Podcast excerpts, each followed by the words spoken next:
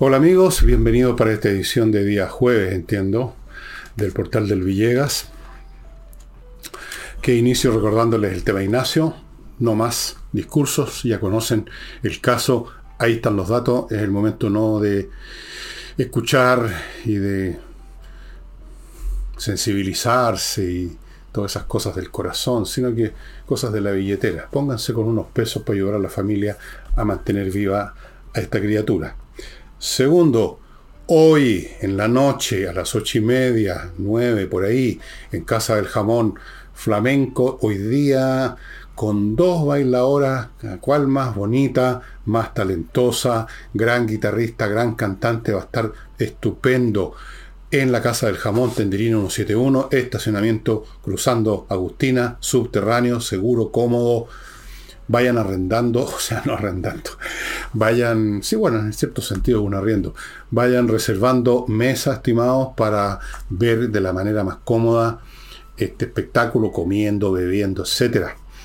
Y mis libros se siguen yendo, hay días que son, salen a, a montones, otros días salen menos, depende de la semana, pero van quedando muy pocos, así que si usted está interesado, en la completa saga de la historia chilena en los últimos 15, 20 años, vista no del punto de vista detallado, histórico, de crónica, yo no soy historiador, sino que un análisis personal acerca de los mecanismos que llevaron a la emergencia de un fenómeno tan curioso, tan surrealista como el gobierno de Boric, y un análisis de los eh, principios, si así podemos llamarlo, eh, ideológicos que sostienen las posturas de esta generación. Ahí está en Revolución, pero fuera de eso está Tsunami, que fue el primer libro que escribí viendo venir lo que venía. Después vino Insurrección, que trata, ya saben ustedes de qué.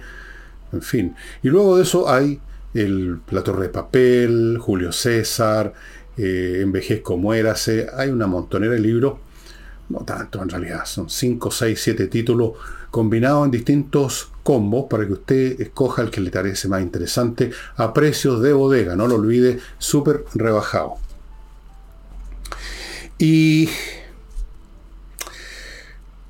antes de pasar a temas más específicos, ahora voy a partir al revés, voy a partir con un tema que me parece un poco más importante o interesante que los demás, o por lo menos, no sé, no sé, usted verá lo que le parece más interesante. Pero volviendo a esto que sigue todavía pendiente, todavía vigente, que es el de la el tema, ya saben, pues del 11, de las convocatorias del presidente para que todos los partidos firmaran, eh, los llamamientos a la unidad, em, toda esa cosa, toda esa cosa.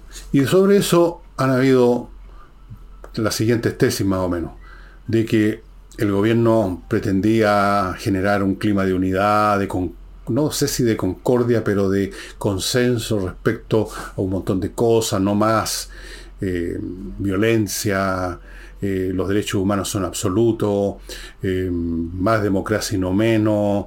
Entonces hubo un, todo un tironeo si se firmaba o no se firmaba, se produjeron varias notas, una a la oposición, otra al oficialismo, el oficialismo no fue a firmar todo ese cambullón. Entonces se dice, bueno, el gobierno pretende unir en alrededor de esta cosa, pero la gente no fue, no fue la derecha, no los vamos a estar rogando, etc. Todo ese cuento, o sea, asumiendo que el gobierno pretende un consenso, una unidad alrededor, alrededor de esto. Y la oposición ha estado describiendo este espectáculo que ha dado el gobierno, porque ha sido todo un espectáculo, como una acción que en el fondo divide a los chilenos porque abre heridas, cosa que efectivamente es así, etcétera, etcétera, etcétera. Todo lo cual está muy bien, pero hoy día en la mañana, mientras me daba todavía vueltas en la cama antes de meterme a mi ducha helada con la cual despierto del todo, me puse a pensar, mi costumbre de siempre, ¿qué voy a hacer? Eh, ¿Por qué empiezo? ¿Por qué empiezo? ¿Cuál libro comienzo a reescribir de nuevo? ¿Qué sé yo?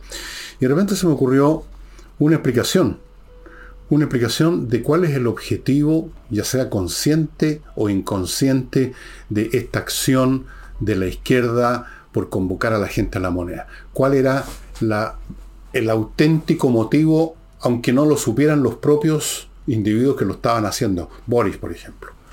qué era lo que estaba en el fondo.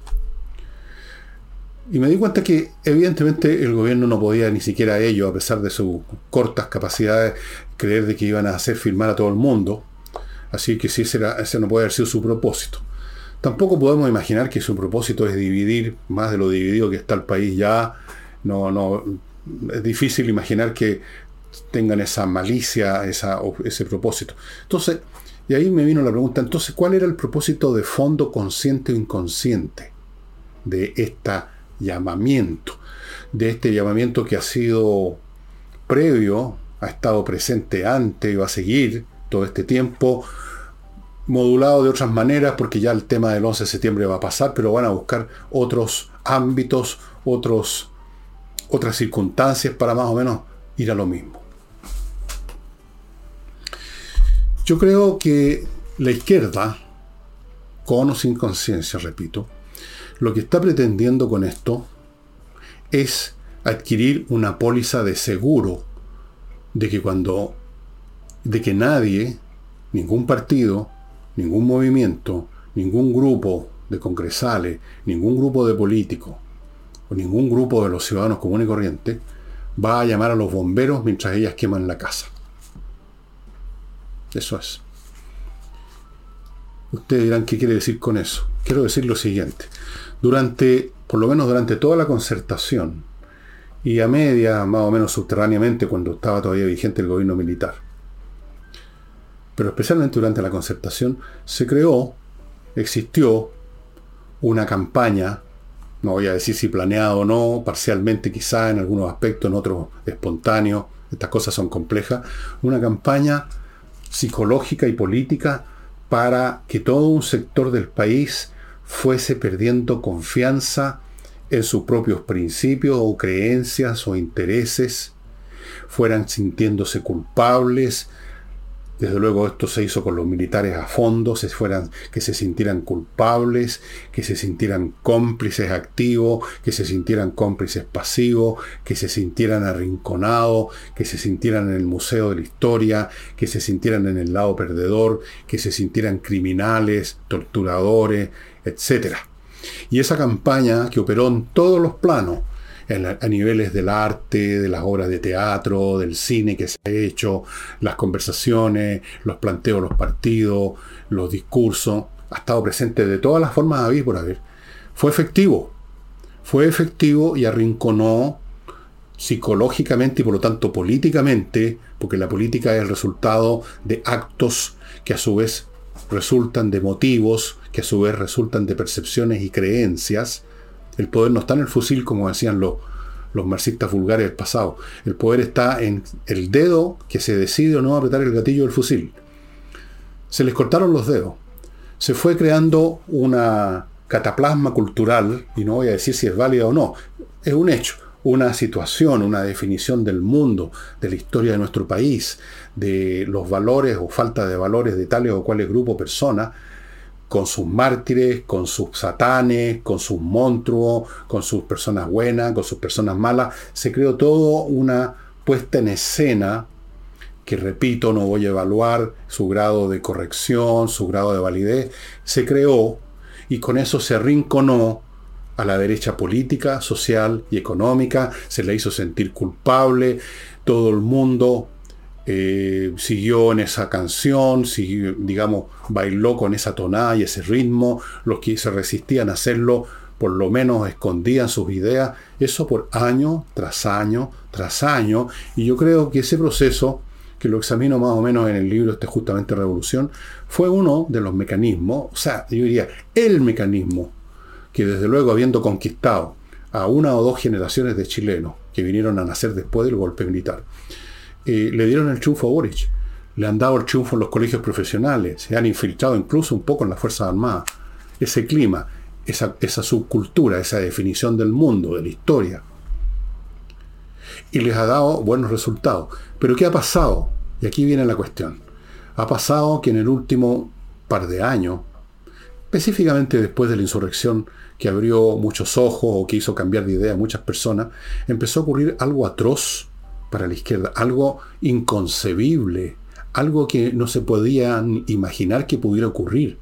empezaron a reflotar, los empezaron a reaparecer los fantasmas del pasado, empezó a reaparecer la figura de Pinochet, ya no automáticamente como el monto, sino para una parte, yo no digo mayoritaria, una parte sustantiva de la población de otra manera.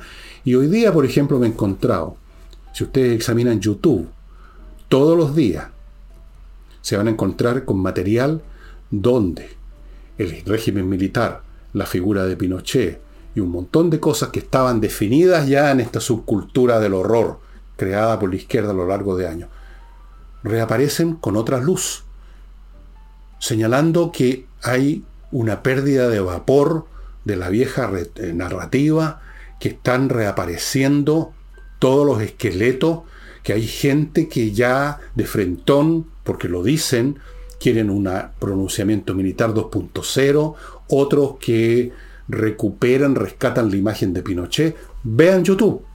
Hoy día vi, no lo vi, o sea, sé que esté ahí, no lo he visto, no lo voy a ver, no, no, no sé, tal vez sí una, no sé quién la hizo, un video, una película o una recolección, alguien hizo este, esta pega de cerca de dos horas en que se pinta el régimen militar con otra narrativa.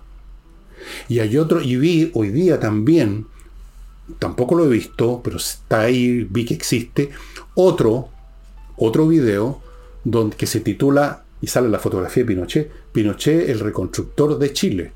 Bueno, esas cosas eran inconcebibles hace dos o tres años atrás, ¿para qué digo 10 o 20 años atrás? Inconcebibles.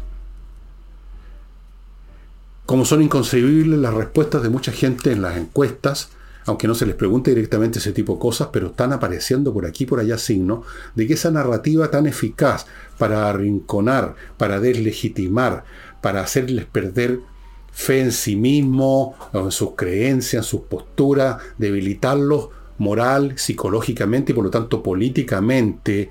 Recordemos una vez más, las acciones humanas, incluyendo las políticas, tienen que ver con motivos, los motivos con percepciones, con ideas. Las ideas que hacen que un dedo se apriete o no un gatillo. Las ideas que hacen que un lápiz marque tal voto o no otro. Y entonces, en ese contexto, ¿qué significa pedirle a la gente del mundo político que vayan a la moneda a firmar.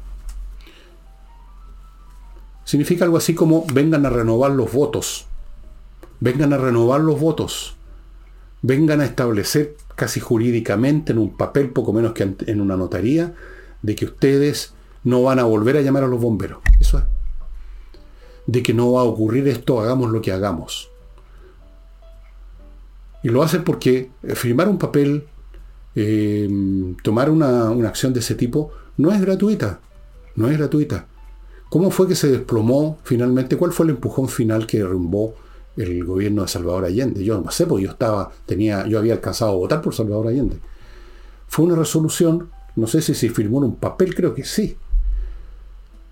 En que se, en algún momento hubo papeles que se firmaron, que se aceptaron con su texto, en que se declaró inconstitucional, ilegal, que había roto la legalidad del gobierno de Allende y con eso se crearon las condiciones, otra vez, los motivos, los argumentos, las razones jurídicas, etcétera, para terminar de decidir a las Fuerzas Armadas hacer lo que hicieron. Si esta cosa no fue tan simple como algunos creen, fue un proceso. Y en ese proceso, ese documento, ese grupo de los 13 que se, creo que se llama, que dijeron el gobierno de Allende es ilegal, está cometiendo ilegalidades, fue fundamental. Estas cosas son fundamentales. Y era fundamental, y es fundamental para el gobierno actual, el que la derecha vaya a afirmar ese tipo de cosas. Porque detrás de toda la palabrería que, que dicen unos y otros, la oposición y el oficialismo, se podría decir que está, para decirlo desnudamente, lo siguiente. El oficialismo le dice a la oposición, prométanme que nunca más van a llamar, van a tocar la puerta de los cuarteles, y la oposición dice, yo no prometo absolutamente nada.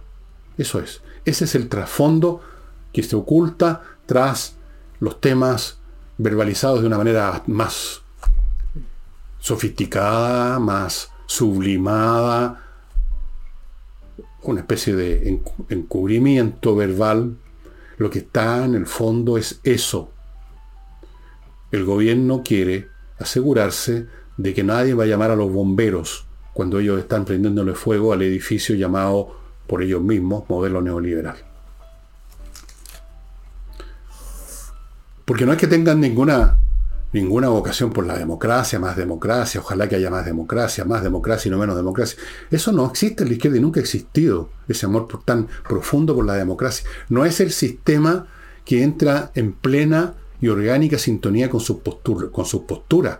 Las posturas de todo credo político, como el marxismo, como el izquierdismo, como las religiones, no pasa por dejar plena libertad a la gente para que determine, porque ellos creen que tienen la verdad acerca de cómo tiene que ser la sociedad, y entonces la cuestión es implantar eso de una manera o de otra. Como decía San Agustín respecto a los paganos su tiempo, oblíguenlos a sumarse a nuestra fe, oblíguenlos. ¿Por qué? Decía eso San Agustín. Porque en su convencimiento religioso les estaba haciendo un favor a esos individuos, los estaba salvando del infierno obligándolos a venir, a escucharnos, a bautizarse, a ir, venir a misa, a estar con nosotros hasta que finalmente se terminen también convenciendo espiritualmente. Y los vamos a salvar del infierno del fuego eterno. Entonces, mientras tanto, para iniciar ese proceso, oblíguenlo. Esa es la mentalidad de un credo, de una ideología global, de una visión del mundo a veces muy desarrollada, como era la visión del mundo que está en la ciudad de Dios de San Agustín, y a veces balbuceante, como es la de los cabritos de ahora, que no se compara con la visión marxista clásica, mucho más desarrollada y sofisticada de los socialistas que yo conocí de cabro. Obviamente que es muy distinto el cuento. Ahora es, una patochada intelectual. Pero igual, patochada y todo, los que la tienen, los que, la, los que creen en ella, consideran que eso se tiene que imponer de una forma o de otra, con voto o sin voto. Votos más fusil, como decía una película que yo vi en un cine, el cine España que ya no existe, un poquito antes de que fuera elegido Allende. Esta película es del año 70. No sé quién la produjo. Entonces, esa era la mentalidad en esa época y es la mentalidad ahora. Voto o fusil. Voto más fusil. Y si es necesario, fusil sin voto.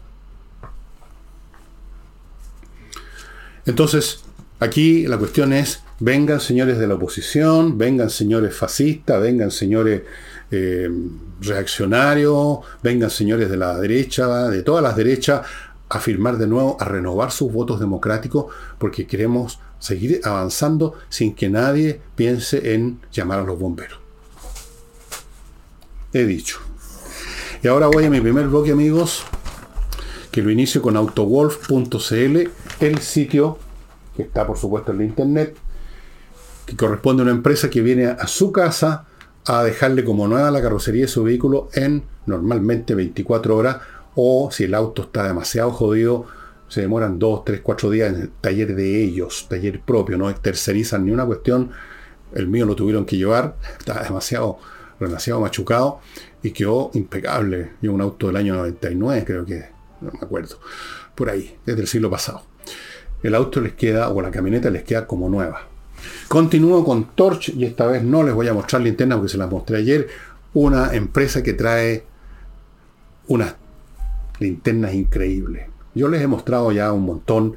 Tienen una potencia lumínica salvaje, aguantan golpe, aguantan el agua, energía autónoma que usted recarga la batería, que además dura muchísimo, enchufándolo al computador o a la toma eléctrica en el muro. Son increíbles, amigo. Hay que tener linterna, nunca se sabe lo que va a pasar. Una linterna en el aguantero del auto, una linterna en el velador, una linterna en el escritorio, linterna en la cocina, muy importante para encontrar la botella de vino. Linternas Torch. Continúo con entreninglés.com, una academia de inglés en, en la cual los profesores son profesores de inglés, clases online y que ahora ofrecen unas clases de reforzamiento un programa de reforzamiento para chicos que les esté yendo mal en inglés, que estén con malas notas. En 12 clases los dejan tiquitaca, 259 lucas. Muy importante que ya de niños sepan inglés, luego van a irlo perfeccionando, van a ir aumentando su inglés, van a poder escribir, leer, hacer lo que quieran, pero tienen que tener una buena base. Amigos, entreninglés.com. Cualquier consulta, manden un mail a coordinación Entre en inglés.com, por supuesto. Y termino este bloque con Edifito, un software para la administración integral de edificios que se usa en toda América Latina, porque es realmente espectacular. O sea, todos los aspectos de un edificio, que son muchos, contables, administrativos, físicos, etcétera, están contemplados y están examinados y vigilados por este intelecto artificial que no deja espacio para los errores. Bueno, eh, me he enterado que jueces que están amenazados o por el tren de Aragua, o por otras organizaciones criminales, o por quien sea, porque ahora todo el mundo se atrae a cualquier cosa, eh, van a recibir instrucción en el uso de armas de fuego para su protección. Hemos llegado a eso. Hemos llegado a la situación como la que se vive en otros países, donde el control del comportamiento ya no se basa en que todos tienen internalizadas las normas de convivencia, las leyes, la cortesía, los buenos modales, la honestidad, y no se necesita un carabinero encima, sino que hemos llegado a ese estado de cosas en que impera la barbarie y por lo tanto para mantenerse funcional hay que estar con un arma de fuego. O sea, para que a uno no lo asalten, para que uno no lo maten. Y si no hay un carabinero en la esquina, vamos a saquear y a vandalizar todo lo que se nos ponga por delante.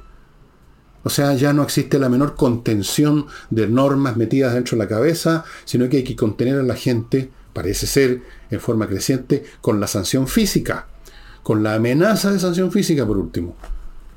hemos llegado a ese estado, hemos retornado al salvajismo de la época previa, digamos, al Estado, a la ley de la selva. Entonces los jueces, que eran personas respetadas incluso por los delincuentes, primero me empezó a ocurrir que los delincuentes cuando estaban siendo juzgados llegaba toda la parentela a escupir, a insultar y hacer la de Kiko y Caco en los juzgados. Y ahora resulta que organizaciones criminales amenazan de muerte. Llegamos a eso. Agradezcamos, ya saben a quién, Chile es un país acogedor. La señora que ahora aparece en portada, porque los medios de comunicación no tienen remedio, la falta de, criterio eh, eh, no tiene, no tiene límite. Entonces ahora aparece en portada, disertando sobre lo humano y lo divino, la señora Bachelet, la que nos llenó de todas estas pandillas que no solamente directamente cometen crímenes, sino que, por ejemplo, como ejemplo, como modelos de conducta, le traspasan sus métodos, su postura, su violencia a los delincuentes chilenos. Eso es lo que estamos viendo. Eh, el ministro de Hacienda que anda en una gira vendiendo la pomada acerca de lo maravilloso que es venir a invertir a Chile, que cuenta que está todo, que ya el país se, estabilizó, dijo, ya pasamos por el ajuste, dijo, ya pasamos, ya lo dejamos atrás. bueno, yo entiendo que tiene que decir eso, ¿qué va a decir?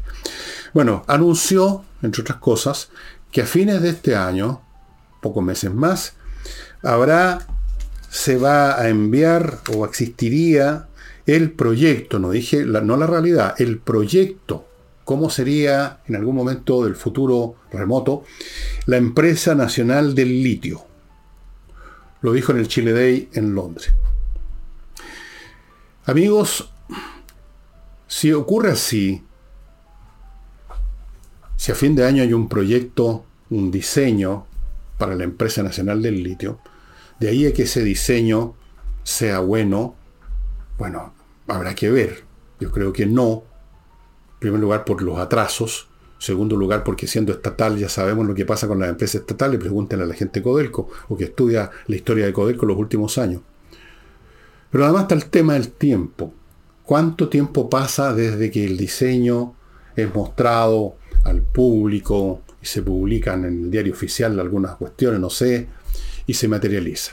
Y ya les he dicho lo que está ocurriendo con el litio. Supongo que habrán leído todos la noticia del gigantesco yacimiento, el más grande del mundo, que se encontró dentro de Estados Unidos. O sea, ha ido ahí mismo donde ellos lo usan, donde ellos fabrican. Creo que son, a ver, como si me acuerdo, entre 20 y 40 millones de toneladas métricas de litio, además que viene en su forma más fácil de explotar, que es en capas arcillosas. Así es que podemos seguir esperando la empresa nacional del litio que se decida quiénes van a ser sus, sus gestores. Ya pueden imaginar ustedes la tribu de ganapanes de los políticos que van a llegar con la servilleta puesta. Y mientras tanto el litio ya va a valer mucho menos. Sin contar esto, los desarrollos tecnológicos que se están llevando a cabo en virtud de los cuales es muy probable que el litio no se use más en muy pocos años, porque los desarrollos tecnológicos que se están haciendo, obviamente que son para tener baterías más eficientes que las del litio. Nadie va a hacer un desarrollo tecnológico para hacer algo peor que el litio, ¿no es cierto? Bueno, vamos a tener que meternos en litio por, ustedes saben por dónde, finalmente, porque no lo hemos estado aprovechando a full ahora. Ahora, en este momento. No ahora, ayer ya. Pero no, tenía que ser el Estado el que se hiciera cargo. Todo tiene que ser el Estado. El Estado tiene que estar a cargo de la salud. O sea, de las colas de la gente que se muere esperando su salud. El Estado tiene que hacerse cargo de la educación. El Estado tiene que hacerse cargo de las pensiones. El Estado tiene que hacerse cargo de eso que llaman las empresas estratégicas. El Estado se tiene que hacer cargo del litio. El Estado se tiene que hacer cargo de todo. O sea, los políticos. O sea, los que se engrosan los bolsillos. A cualquier costo. Y dijo que ya pasamos por el ajuste, como les conté. ¿What? ¿A qué quiere decir? ¿Cuál ajuste se refiere? ¿A qué ajuste? ¿Se refiere a la inflación? ¿Que estaría más controlada? Mencionó como una, un punto positivo para dejar satisfecho a los posibles inversionistas europeos que ya ven ustedes que no se hizo otra sacada de, de plata de la asociaciones de fondos previsionales. Cosa que estuvo en un tri, que en cualquier momento pueden volver a la andada los señores políticos del Congreso a eso. No, no, no, no quedó clavada la rueda del destino con esa materia. Y aseguró además que el proceso constitucional termina este año cualquiera que sea el resultado. Ojo, señor Marcela, ahí usted está haciendo una afirmación política que no le corresponde y que seguramente se la van a, se la van a reprochar sus camaradas, su camarada especialmente se la va a reprochar, porque no me cabe duda, casi no me cabe duda que si, como es probable, la segunda proposición es rechazada, sin ni siquiera mirarla, mucha gente la va a rechazar. Sin siquiera estudiarla, la van a rechazar. Uno, porque, no, porque son de izquierda y otros porque son de oposición, la van a rechazar mucho. Entonces, ¿qué? va a seguir vigente como debió haber pasado después de la primera derrota que tuvieron. ¿no? ¿Y qué hicieron los políticos? Empezaron de nuevo a huevear al país con una constitución nueva. Y capaz que lo hagan de nuevo. Así que Marcel no se apure tanto. No, no, no. Está bien que uno cuente algunas pequeñas, adorne un poco la realidad cuando está tratando de vender el país, pero no mienta tanto. No, no, no se pase la raya. Y lo van a retar, ¿ah? Cuando apaguen la luz en la noche en el velador lo van a retar. Bueno, eh, hay unidad en una cosa, finalmente, en este país. Hay unidad en rechazar las frases del señor Ortega, presidente vitalicio aparentemente de Nicaragua, quien siguió afirmando que Chile no es una democracia y que las fuerzas, agregó a las Fuerzas Armadas también, que las Fuerzas Armadas y Carabineros, la única razón que ser que tienen es ser criminales las Fuerzas Armadas, los carabineros son criminales, el país no es una democracia. Miren quién habla. E incluso calificó a Boris como un pinochetito. Eso sí que le debe haber producido una. Así que, por supuesto, eso lo, rechazó el Pinochet, perdón, Boris, no, iba a decir Pinochetito, pero no, eso lo dice Ortega, yo no. Y se va a mandar una nota de protesta. Y todos los congresales estuvieron de acuerdo en que el señor Ortega se debiera mirarse al espejo y ver quién es él antes de estar hablando. Eh, supongo que algo les debe haber costado a ciertas señoras izquierdosas del Frente Amplio, como una o dos que hablaron, el tener que estar en esta postura, porque eso de algún modo implica que están defendiendo a los carabineros y ellos, ellas y ellos han innumerables veces dicho casi lo mismo que Ortega al final de cuentas. Pero miren las contradicciones y las confusiones que se ven obligados los políticos, ¿no? Los mismos que ayer o anteayer hablaban de los carabineros criminales, de los atropellos a los derechos humanos, pero y no de uno o dos carabineros, sino que de la institución en su conjunto, que por lo tanto habría que reformarla completa, rehacerla, eliminarla, ahora tienen que aparecer alineándose para decir, bueno, en realidad Ortega no debió haber dicho eso. Curioso, ¿no? ¿Usted les cree? Yo no. Yo creo que están de acuerdo con Ortega, fíjese. Pero se tienen que hacer los lesos ahora por puro cálculo político microscópico, por supuesto, como todo lo que hacen. Bueno, em,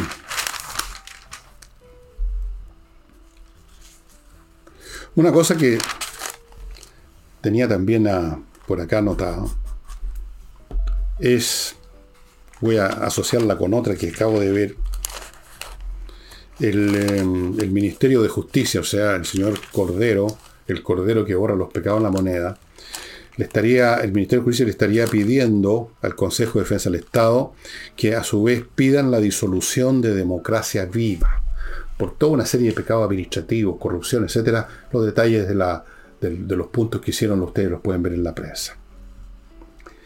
Ahora, uno se pregunta cuál es el verdadero motivo de esta acción tan potente.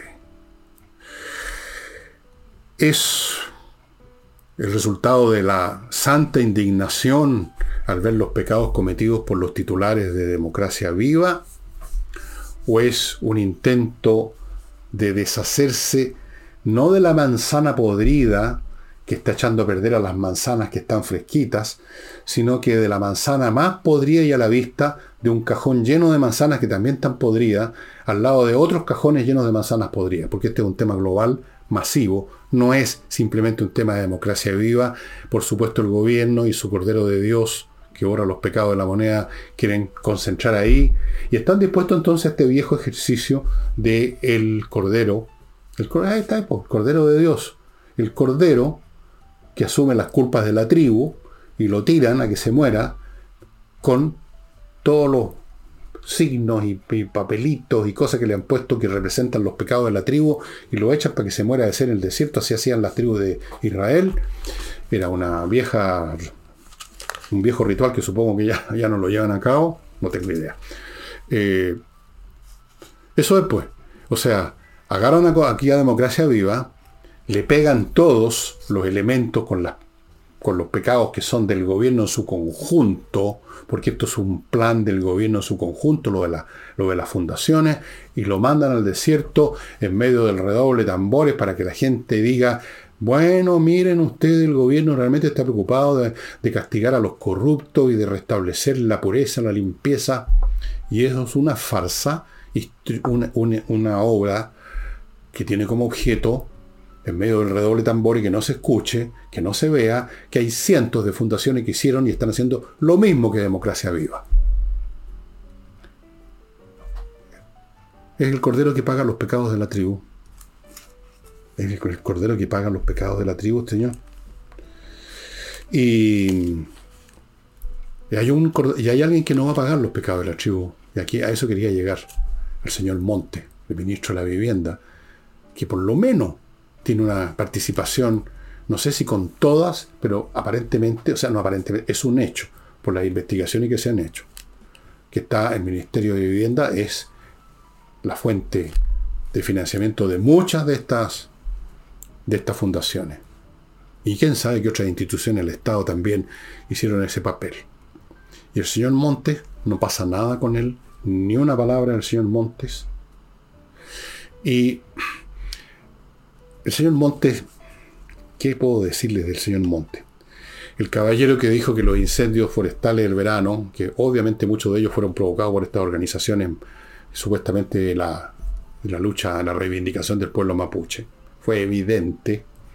Entonces él dijo, no, si aquí hay un tema con los conejos que se les incendia la colita y como salen arrancando con la colita moviéndose, entonces van prendiendo fuego por otros lados. Esa fue la gran explicación de este genio resplandeciente llamado de apellido Montes. Pero hay otra más, y por eso que lo saco arquero de Lucía. Resulta, ustedes saben que hay una, hay una serie de edificios y construcciones en Viña del Mar que se hicieron en la zona de las dunas, que va desde Viña, la salida, por Concón, hacia, hacia el norte, por la carretera, hay una zona con muchas dunas, Yo me acuerdo haber estado ahí muchas veces. Toda la gente de Valparaíso alguna vez fue a esas dunas a jugar de cabro. Y empezaron a construir edificios ahí. Porque. Y esos edificios no se construyeron por casualidad. Los edificios, toda construcción requiere permisos de la, de la dirección de obra. O sea, los municipios están metidos y los permisos se concedieron. Pero ocurre que uno de ellos empezó a entrar en una situación muy peligrosa porque se formó un socavón al lado del edificio. Ustedes han visto la foto por las aguas que salieron de un cauce o de una alcantarilla o, se reventó un sistema de, evacuación de agua con motivo de las lluvias. Y entonces eh, el señor Montes en algún momento hizo el siguiente comentario que no es muy distinto al comentario de las colas, ¿no? Eh, lo tengo anotado. Sí, aquí está. Montes hizo esta siguiente observación de gran profundidad filosófica. Dijo, lo que pasa es que la gente construye en cualquier parte. La gente, así en general. Como si fuera no sé, pues, unas personas, una familia que instalan una carpa en una playa, en cualquier parte. O lo, que hacen algunas personas de bajos recursos que arman alguna cuestión al lado de un río. Pero aquí no es la gente, la gente la que eligió esos edificios. Son empresas que tuvieron que pedir permisos. Hay funcionarios que dieron esos permisos. Sería bueno que se investigara eso. Pero no solo nos investiga eso aparentemente, sino que además de que Montes sale con esta frase increíble, le están echando la culpa al cambio climático que está sirviendo para todo, para un barril y para un fregado. El cambio climático que tiene que ver. Aquí se produjo un tema con agua, de la lluvia. La lluvia, las lluvias existen, con o sin cambio climático. Antes incluso habían mucho más lluvias que ahora sin cambio climático y por supuesto no se construían las dunas. La cuestión no es el cambio climático. La cuestión es, no se necesita ser un ingeniero experto en suelo, no se, no se necesita ser un experto en mecánica de suelo para saber, para entender que un edificio, con todo lo que significa en cuanto a peso estructural, porque son muchos pisos para arriba, muchas masas de concreto y de acero, no encuentra un terreno especialmente sólido allí donde hay dunas, pues. No es que todo sea de duna, no es que sea todo arena, pero y en un talud, o sea, perdón, ¿qué clase de mecánica de suelo es esa? Y se dan los permisos, y se hace esto cerca de donde va a salir en algún momento cuando llueva con o sin cambio climático agua, y esa agua va a producir un socavón. Eso no es un tema de la gente que construye en cualquier parte. Esto es un tema de empresas llenas de codicia que desean ganar plata como sea y que se las arreglan para obtener no sé cómo permisos. Y esto es sistemático puesto que ese edificio no es el único al lado de ese edificio que es un edificio que se llama Kandinsky o algo así. Por ahí no tengo el nombre. Sí, Kandinsky, y entonces en el municipio, además, en la comedia, aparece la alcaldesa diciendo, oiga, vamos a, vamos, estamos, estamos, vamos a declarar inhabitables esos edificios para que no hayan problemas, y toda una preocupación. ¿Y quién dio los permisos, señora alcaldesa de Viña del Mar? No, sé si usted específicamente, creo que no, tal vez de antes, otros alcaldes, otros alcaldes, la dirección de obra de la municipalidad, ¿Por qué no buscan por ahí, en vez de echarle la culpa unos al cambio climático en general y otros a esto de que la gente construye en cualquier parte? Me parece una frescura. Pero ahí una vez más, como en todo, se pinta de cuerpo entero la mentalidad de la gente que tenemos en el poder, en todos los niveles, desde la moneda a los municipios. ¿Mm? Es que la gente construye en cualquier parte. Cualquier, digamos, la familia la familia, no sé, pues Sánchez se le ocurrió construir un edificio, hay el edificio Candín que hay. Sí, porque la gente construye en cualquier parte, ¿no? Increíble. Y por Dios que es, útil lo del cambio climático. Sí, todo. Llueve mucho y se inundan las cosas porque no despejaron los ríos, es que el cambio climático. Llueve mucho y no se hace nada para despejar cauces, es que es el cambio climático. Eh, hay inundaciones porque las autoridades locales están rascando la guata o, no sé, pues echados para atrás su asiento, es el cambio climático. Cambio climático. El cambio climático es facho, ustedes saben, si eso es lo que pasa, es ultraderechista. Permítanme ir a otro bloque, amigos. KMRP, un software financiero, contable y administrativo para todo tipo de empresas, de cualquiera que sea su rubro, cualquiera que sea su tamaño, para atender todos los temas contables y financieros propios de una empresa y hacerlo bien, de manera tal que no hayan problemas, que no se pierda plata, que no se olviden ciertas gestiones, que se haga todo como debe hacerse para que la empresa no se tropiece con eso y a veces esos tropiezos significan la caída definitiva. KMERP, póngase en contacto con ellos. Continúo con kmmillas.cl, el sitio donde usted puede vender sus millas acumuladas si no las va a usar antes que la empresa aérea se las borre. Conviértanlas en dinero, amigos. Y termino este bloque con compreoro.com. Una empresa que donde usted puede comprar oro y plata en lingotes, el metal precioso, los lingotitos chicos o más grandes, casi con 100% de pureza, que son una verdadera reserva intocable, sólida, literalmente en todos los sentidos, de su plata. Porque resulta que los títulos de propiedad, los billetes, los cheques, cualquier papel que es representativo de algo, todo eso se puede ir abajo. Pero una cosa física que usted tiene en las manos, no. Una cosa que usted tiene en las manos, la tiene en las manos. La mueve donde quiera, la vende donde quiera y siempre va a encontrar compradores. Compreoro.com. Em,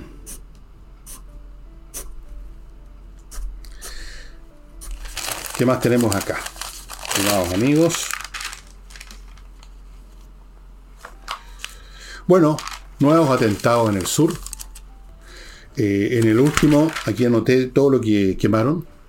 Nueve camiones una retroexcavadora, espero que no haya sido la de Quintana, el pobre se va a quedar sin con qué jugar, una encarga, una no sé qué diablo, una cargadora y una motoniveladora, todo eso quemado, a ver si adivinan qué hizo el gobierno.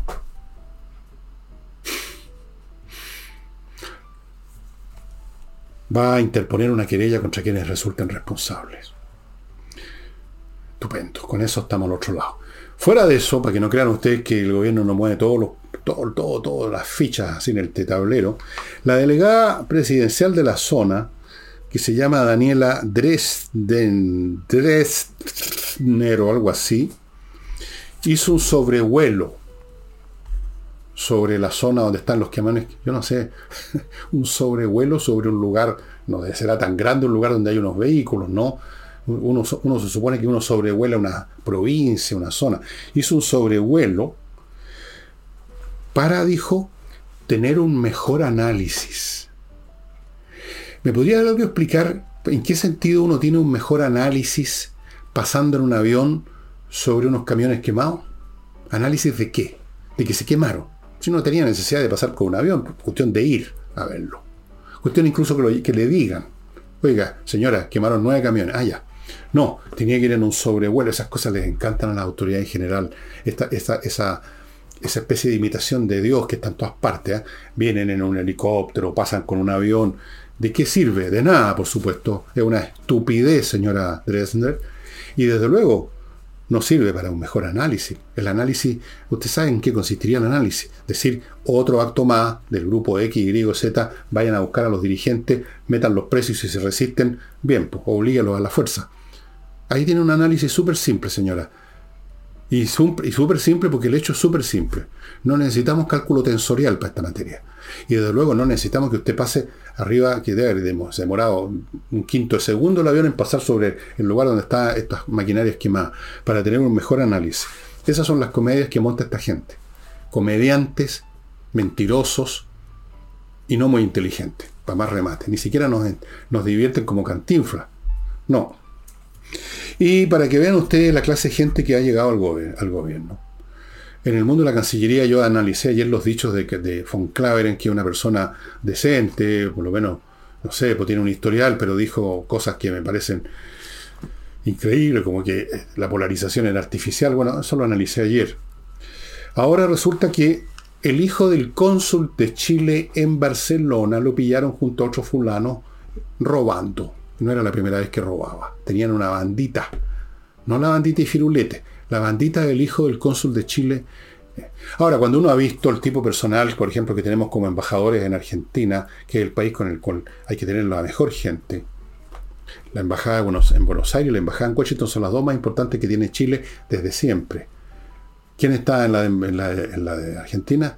Doña Bárbara Figueroa, la señora que se presentó, ya le conocemos la historia de Bárbara Figueroa, no digamos que es un dechado de inteligencia y conocimientos académicos en materia internacional, pero esto ya es como mucho. El hijo del cónsul en una banda de delincuentes. ¿Cómo escogen a la gente?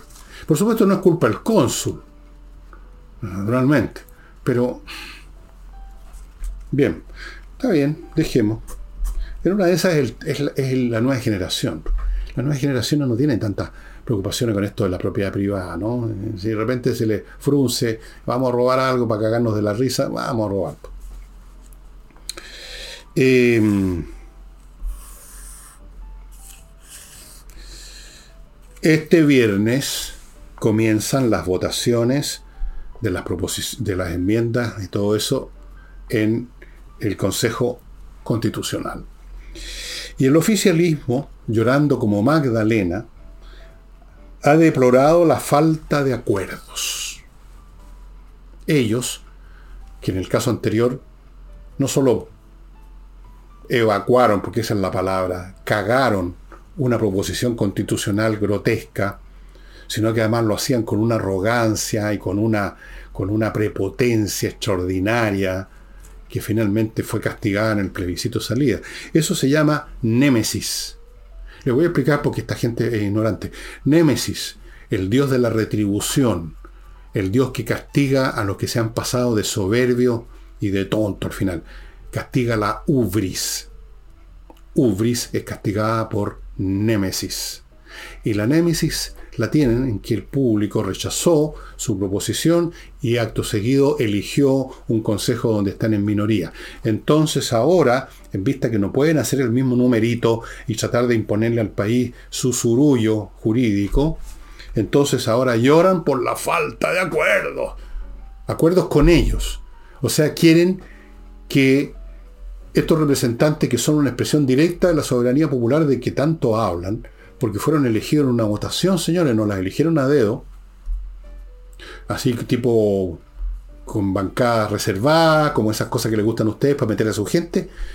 Entonces ahora resulta que tienen que borrar, disolver, diluir las posturas que las mandató la gente para ponerlos, para que ustedes puedan enjugar sus lágrimas. Lágrimas de cocodrilo, además. Bueno, estimados amigos, Em, ¿Qué les puedo contar que sea cierto, como decía? ¿Qué les puedo contar que no sea mentira?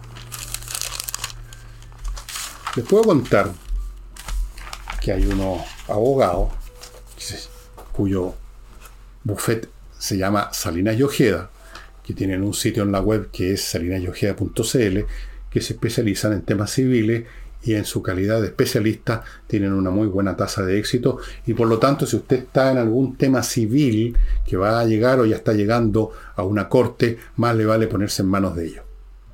No, no juegue la ruleta rusa con los temas legales, amigo.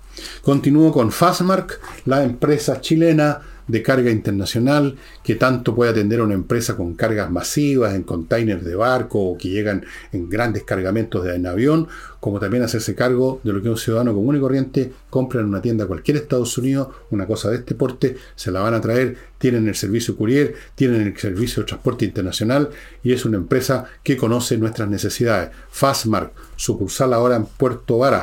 Continúo con Patricia Stoker el grupo de profesionales que va a inscribir su marca, la va a renovar cuando se requiere y la va a defender cuando se necesite.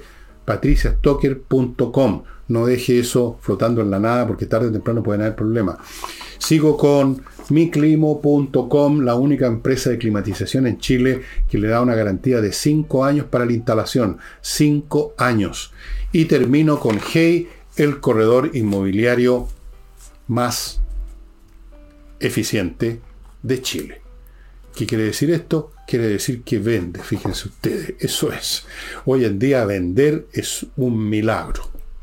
Y si usted tiene una propiedad en un corredor y no pasa nada, y pasan los, pasan los meses, pero no pasan las ventas, retírela de ahí y llévesela a Ángel G. Ellos no aceptan propiedades que están en manos de otros corredores también, porque se dedican de una manera muy especial y por lo tanto piden esa exclusividad.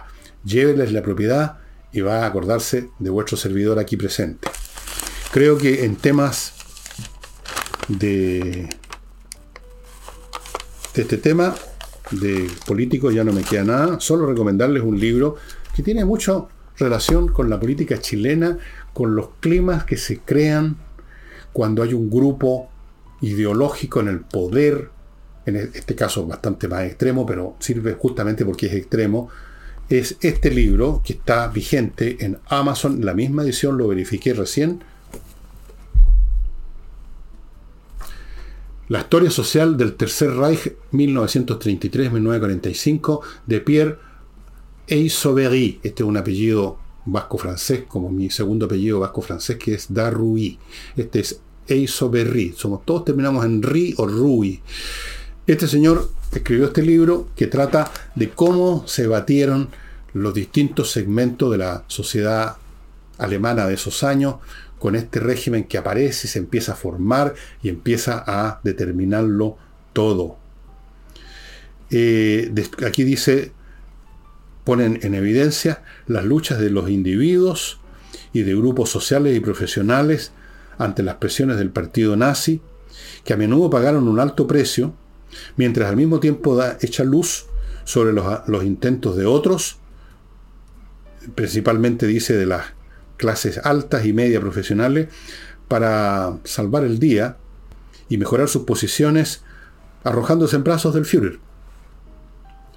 Eh, aquí están todas las clases de respuestas, chueconas a veces, derechas muy pocas veces, de los ciudadanos comunes y corrientes cuando son puestos en situaciones políticas extremas ideológica extrema, como lo estamos viviendo en Chile, como lo hemos vivido en Chile, donde hemos visto también numerosas defecciones, rendiciones, acobardamientos, traiciones incluso, de todo orden, acorralados por el discurso políticamente correcto y por la oleada. Ahora eso ya está cayendo y por eso que les decía al principio que el gobierno está interesado en que todos firmen esta, esta acta de no llamar a los bomberos. Pero por Dios, qué pesado ha sido el clima. Aquí lo van a ver ustedes aumentado y multiplicado, por supuesto. Y aquí lo tengo marcado con algunas notas del año la coco. Este era un marcador hecho con un dibujo que me hizo una de mis niñas. Ella es una artista muy surrealista. Y es un libro muy interesante, amigos. Es muy interesante porque estos libros que tratan de situaciones que ustedes dirían muy lejanas a nosotros, en el tiempo, en el espacio, en las circunstancias, siempre uno encuentra los puntos ilustrativos de cómo funciona la naturaleza humana, siempre la misma, en condiciones parecidas, cómo viene a siempre a imperar básicamente el miedo, la cobardía, el adaptarse, el mirar para otro lado, el hacerse los huevones, mientras están sacando a alguien a las 4 de la mañana de la casa del lado, yo miro para otro lado, eso pasó también con el gobierno militar, por supuesto, si eso no cabe ninguna duda.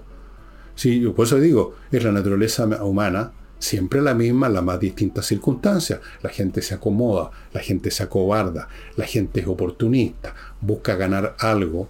Y ni siquiera son inteligentes muchas veces para ser oportunistas, porque no se dan cuenta que aquello a lo cual se están aferrando tiene los días contados, y cuando caiga eso, lo que se están aferrando, se van a caer ellos también. Pregúntenle a los Colav, en Francia, qué pasó con los Colav en Francia, cuando apenas llegaron los aliados a Francia en, eh, en junio del año 44, junio, julio, más bien del año 44. Muy interesante, amigos, se aprende muchísimo, se aprende muchísimo es un aprendizaje triste porque en general uno rara vez aprende cosas, digamos, que le dan el ánimo, ¿no? Eh, los casos de, de, valentía y santidad y grandeza de ánimo son muy, pero muy, pero muy, pero muy escasos. Muy, muy, muy escasos. Em, le iba a contar de la, de la, de la guerra rusa-ucraniana, pero me parece que ya estamos llegando al final del programa. Les puedo decir que les voy a contar más detalles más adelante, pero sí, en general, los ucranianos siguen avanzando y rompiendo ahora cada vez más rápido las defensas rusas. Ya pasaron en varias partes la segunda línea defensiva, están empezando a aparecer los tanques, han usado técnicas tácticas súper inteligentes para evadir los campos minados, las trincheras y todo lo que montaron los rusos en meses que tuvieron de tiempo para eso. Está siendo muy interesante el trabajo militar. Yo creo que todas las academias de guerra del mundo, desde luego las nuestras, supongo, están estudiando además este nuevo elemento que se ha convertido en decisivo en la guerra moderna, los drones. Bueno, y eso es todo por hoy, estimados amigos. Nos estamos viendo mañana. Hasta entonces.